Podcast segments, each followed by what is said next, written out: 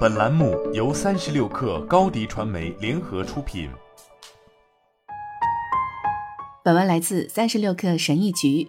这是一个喧闹且有些混乱的世界，因此我们的大脑需要用到一些不同的心理捷径来帮助我们减轻决策和评估信息的认知负担。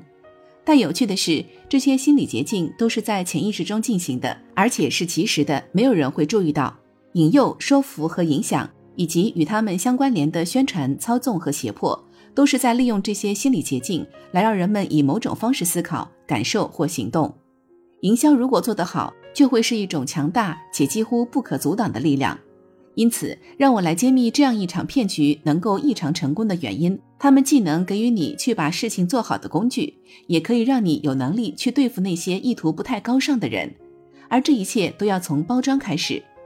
当大多数人想到包装时，想到的都是对实物产品的包装，也许是一个盒子、一个袋子，或者其他任何产品都能用到的包装。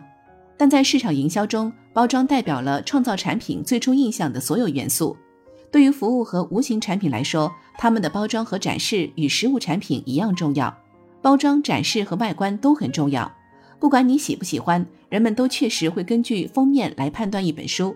因此，只有控制好叙事方式，并把最好的一面展现出来，才有意义。我们大脑理解周围世界的方式之一是使用一种心理档案系统。这种系统使我们能将学到的知识组织成不同类别。这些不同的类别档案或心理捷径被称为图示。我们几乎对所有东西都有图示。例如，我可以通过跟你说一个故事来介绍一个我尝试新事物并喜欢上它的概念。这个故事说的是，我一度以为我讨厌茄子，但后来我朋友用茄子做了一道菜，不仅味道还不错，而且我很喜欢。这个故事通过展示我愿意尝试新事物，并且在获得新信息后改变了我对某件事物的看法这个案例，来激活一个思想更开放或更有冒险精神的图示。这很强大，而且是在你不知不觉中瞬间自动发生的。使用故事举例和展示信息。通过触发客户头脑中已有的不同图示，促使他们以某种方式思考、感受和行动。但当你开始不仅将包装和引导结合起来，还使用了最强大的心理说服开关之一时，作用就会变得更强大。获取地位和声望的动力根植于我们作为人类的天性中，提升自己地位的动力就是王国和帝国建立起来的原因。这也是大品牌可以对商品收取高得离谱的价格的原因。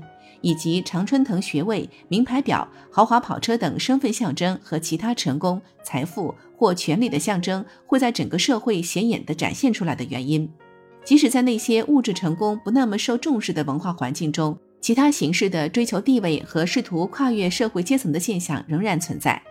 要想卖出产品，关键是要找出何种身份对你的市场来说是重要以及最重要的。然后将你的产品与这种身份的提高联系起来。人们希望得到能够提高他们地位的东西，而会避免任何有可能降低或损害他们现有地位的东西。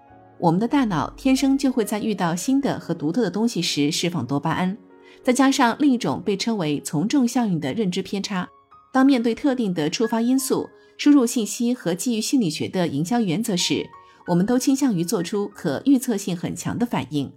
包装、引导和赋予声望的组合实在是太强大了，而当你创造出的营销手法和内容能够利用这些强大的心理力量时，你的客户就会主动购买，你的销售工作就会变得毫不费力，订单自然上门。好了，本期节目就是这样，下期节目我们不见不散。品牌蓝 V 想涨粉就找高迪传媒，微信搜索高迪传媒，开启链接吧。